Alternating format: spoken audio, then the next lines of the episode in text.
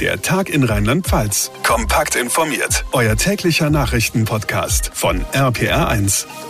Willkommen zu unserem Podcast am 2.2.22, ein Tag nach dem Freedom Day in Dänemark.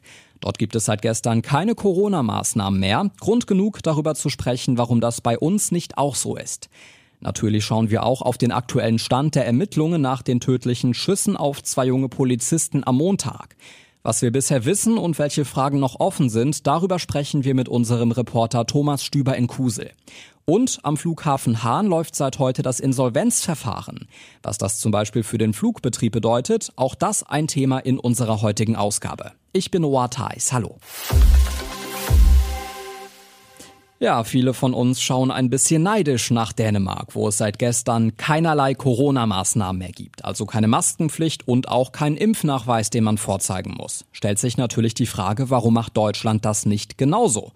Darüber sprechen wir mit unserem Infochef Jens Baumgart. Jens, wir alle sehen uns nach diesem Freedom Day in Deutschland, ist ja klar. Aber die Politik bei uns ist noch zurückhaltend.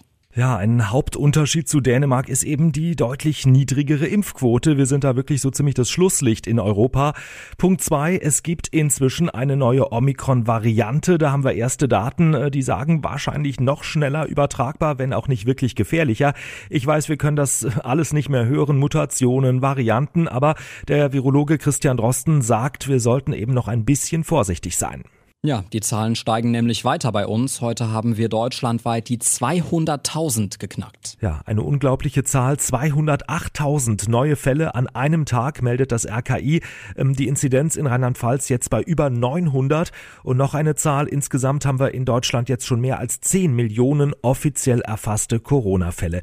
Das ist nicht weiter schlimm, solange das alles eben nur ein harmloser Schnupfen ist mit bisschen Halsschmerzen. Und auf diesem Weg sind wir ja gerade, weil das Virus einmal selbst harmlos harmloser geworden ist und weil eben schon viele Menschen Kontakt mit dem Virus hatten oder eben geimpft sind.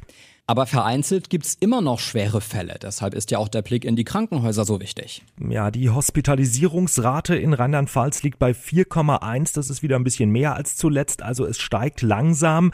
Ähm, oft wird ja argumentiert, dass da viele Patienten infiziert sind, die wegen ganz anderer Dinge im Krankenhaus liegen. Bein gebrochen zum Beispiel. Auch das ist richtig.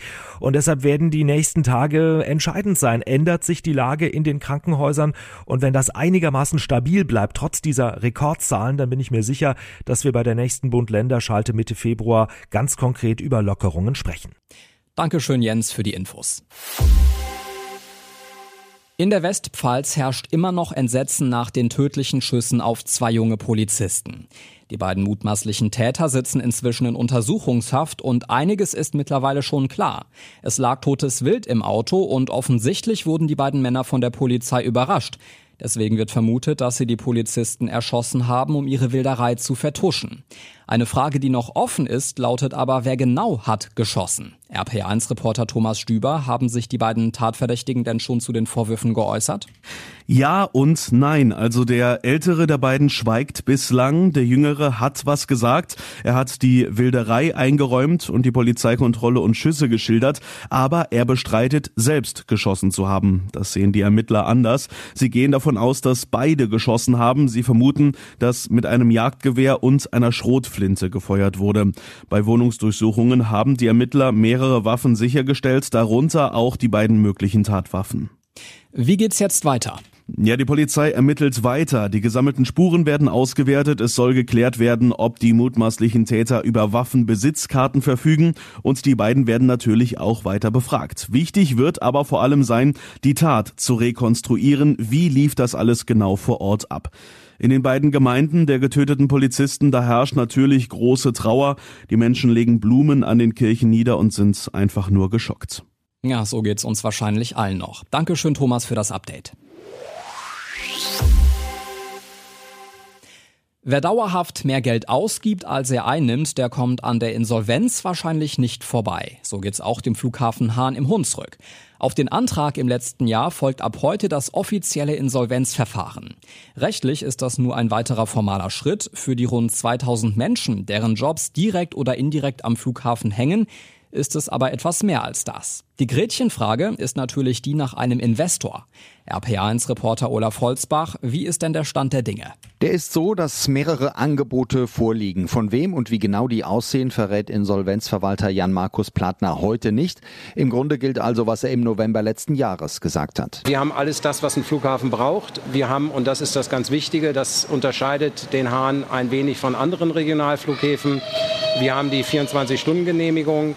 Wir haben eine extrem gute Anbindung, Verkehrsanbindung. Wir haben ausreichend Grundstücke und das führt dazu, dass man natürlich hier auch optimistisch sein kann. Vielleicht ein bisschen mehr Angebot bedeutet, wir sind über die Phase hinaus, in der man nur Interesse signalisiert.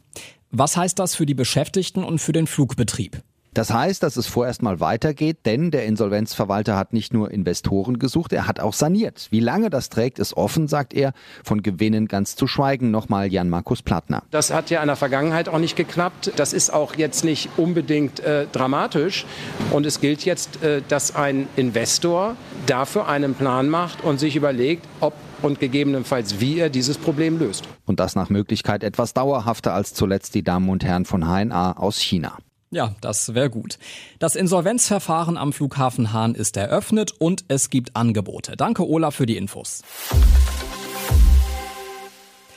Die katholische Kirche ist in einer schweren Krise, das ist keine Frage. Studien zu sexualisierter Gewalt, Berichte über Kirchenverantwortliche, die weggeschaut haben. Und dazu kommt das aktuelle Coming-out von 125 Beschäftigten. Es gibt also viel zu besprechen bei der Versammlung des Synodalen Wegs, also des großen Reformprozesses der katholischen Kirche. Morgen beginnt die dritte Synodalversammlung im Bistum Limburg. Eine Delegierte ist die Ordensschwester Philippa Rath aus der Abtei St. Hildegard in Eibingen. Schwester Philippa, was bedeuten denn die jüngsten Ereignisse für den Synodalen Weg? Selbst die engsten Kreise in unserer Kirche, die wirklich bis zuletzt auch der Kirche, sage ich mal, die Stange gehalten haben, sind jetzt in tiefe Zweifel gekommen. Und ich dachte eigentlich, schlimmer als die MHG-Studie kann es nicht mehr kommen. Aber die Abgründe sind noch tiefer. Jetzt auch das Münchner Gutachten, das Verhalten des Papstes Emeritus. Und vor dieser ja, aufgewühlten Lage kommen wir jetzt zur dritten Synodalversammlung zusammen und ich denke, dass auch da sicher zunächst mal Redebedarf ist und die Tagesordnung sicher auch noch mal verändert wird gegenüber dem, was wir in der Vorlage bekommen haben.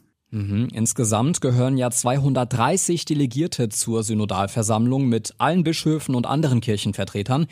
Worüber beraten Sie ab Donnerstag und was wollen Sie beschließen? Da geht es zum einen um Macht- und Gewaltenteilung, dann aber auch um die Einbeziehung der Gläubigen in die Bestellung des Diözesanbischofs. Da geht es tatsächlich um Mitbestimmung, auch ein Stück weit um Rechenschaftslegung und Machtkontrolle.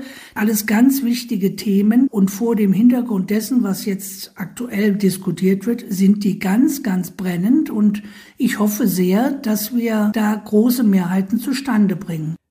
Wie groß ist denn der Druck auf die Delegierten beim synodalen Weg, dass da was beschlossen wird? Der Druck von außen ist sehr groß, auch der Druck, und der wird zunehmen in den nächsten Jahren von der Politik. Wir haben eine neue Regierung und die ist da kritischer und schaut auch näher hin. Der Druck wächst, aber vor allem der Druck der Basis, der Druck der Gläubigen, die auch bleiben wollen, aber die Veränderungen wollen. Und das sind berechtigte Anliegen, die jetzt unbedingt angegangen werden müssen. Das sind wir vor allem den Opfern der Missbrauchsfälle schuldig. Ja, und ob das funktioniert, werden wir ab morgen sehen. Dankeschön, Schwester Philippa Rath. Und das war unser Podcast für heute. Danke fürs Zuhören und bis morgen. Der Tag in Rheinland-Pfalz, das Infomagazin, täglich auch bei RPR1. Jetzt abonnieren.